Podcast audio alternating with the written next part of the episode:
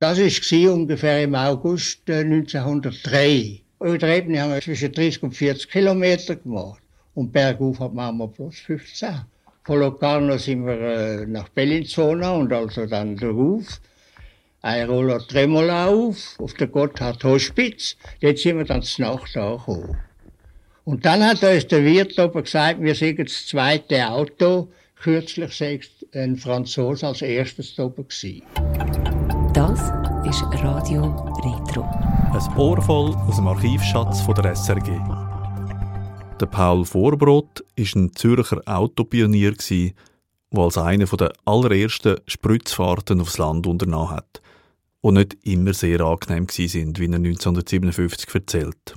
Die ersten Wagen hatten kein Verdeck, die ersten Wagen hatten keine Schutzscheiben und da ist folgende Gefahr bestanden.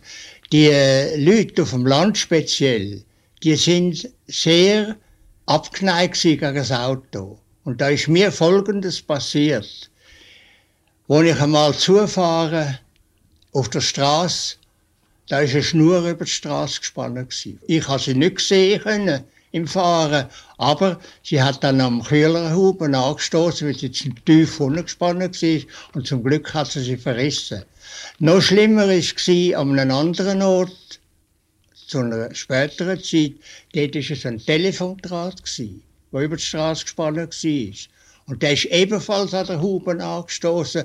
Wenn der mir an den Hals gekommen wäre, hätte es mir also wahrscheinlich den Kopf abgerissen. Ich kann mich nicht anders vorstellen. Es ist eigenartig, wenn man mit heute vergleicht, die Autofindlichkeit, Herr Vorbrot. Heute in diesen Dörfern wenn es die Strassen unbedingt durchs Dorf durchhaben, früher haben sie die, Auto, die Automobilisten, man kann nicht anders sagen, zum Teufel gewünscht. Da ist also eine kolossale Wandlung eingetreten. Ja, ja, es war wirklich manchmal kein Vergnügen zum Fahren.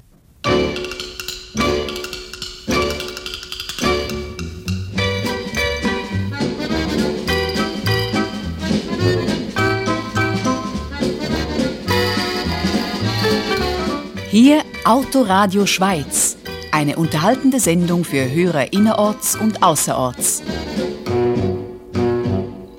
Das Auto hat sich dann auf der Straße doch noch durchgesetzt, was man auch am Radio gehört hat.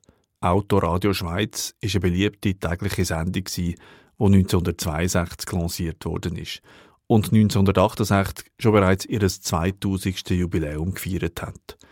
Mit dabei die Radiogröße Elisabeth Schnell. 2000 Mal Autosendung. Ja, also ich möchte eigentlich lieber über Autosendung im Jahr 2000 reden. Ich kann mir nämlich ungefähr vorstellen, wie meine Nachfolgerin dann die Sendung anfängt. Liebe Hörerinnen und Hörer, die jetzt gerade im Heli zur Arbeit fliegen, denken Sie daran, im Nebel Abblendlicht. Und zwar das Link, das Recht, das Hinter, das Vorder, das Unter und das Ober. So weit ist es nicht gerade gekommen. Ein eigener Helikopter wäre noch heute ein ziemliches Statussymbol. So wie das früher ein eigenes Autotelefon war. Oder mindestens etwas, das der Anschein gemacht hat von einem eigenen Autotelefon, wie eine Mitinhaberin von einem Autozubehörgeschäft 1992 erklärt. Das ist eine ATC-Antenne-Attrappe. Ein ganz kleines Antenneli und das sieht also sehr original aus. Und das brauchen wir jetzt also auch viel, weil viele wollen eigentlich nur das Antenneli, dass man einfach von weitem schon sieht, dass es ein ATC in dem Auto hat. Das Autotelefon funktioniert über ein Funknetz und momentan sind viersättige Funknetze in Betrieb. Das Nattel A und das Nattel B-Netz, dann gibt es noch das Regionalnetz Zürich und das neueste ist das Nattel C-Netz, das für 400'000 Abonnenten eingerichtet ist und als einziges auch noch freie Kapazitäten hat. Beim A, B und Regionalnetz kann man nur drei Minuten lang reden. Und wer ein Nattel C in seinem Auto hat, kann so lange telefonieren, wie er will. Wer aus dem Auto telefonieren will, muss anständig ins Sack langen. Die Anschaffung kostet nämlich bis zu 4000 Franken. Und zu der monatlichen Anschlussgebühr von 65 Franken kommen noch Gesprächstaxen dazu, die leicht höher sind als beim Haustelefon. Technik wandelt sich. Auch die Preise. Aber die Emotionen rund ums Auto bleiben.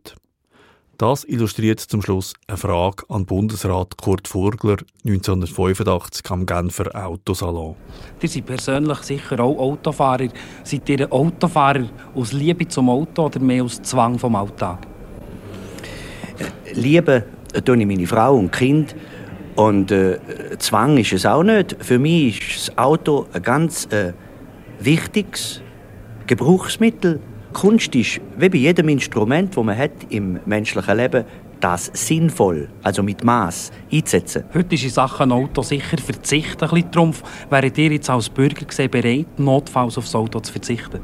Ich komme immer wieder zum Gleichen. Sie haben ja heute schon die Möglichkeit, das Auto in der Garage zu lassen. Ich los doch viele, viele Mal in der Garage. Wenn ich der Aare spaziere, kommt es mir nicht in den Sinn, wegen kleinen Distanzen noch ein äh, Auto zu nehmen. Also die einzelne Freiheit, ein Mensch ist, die sollte man doch nicht unter allen Umständen immer wieder müssen mit einem staatlichen Zwang ersetzen, sondern jeden auffordern, zweimal nachzudenken, bevor er den Garageschlüssel für ihn nimmt.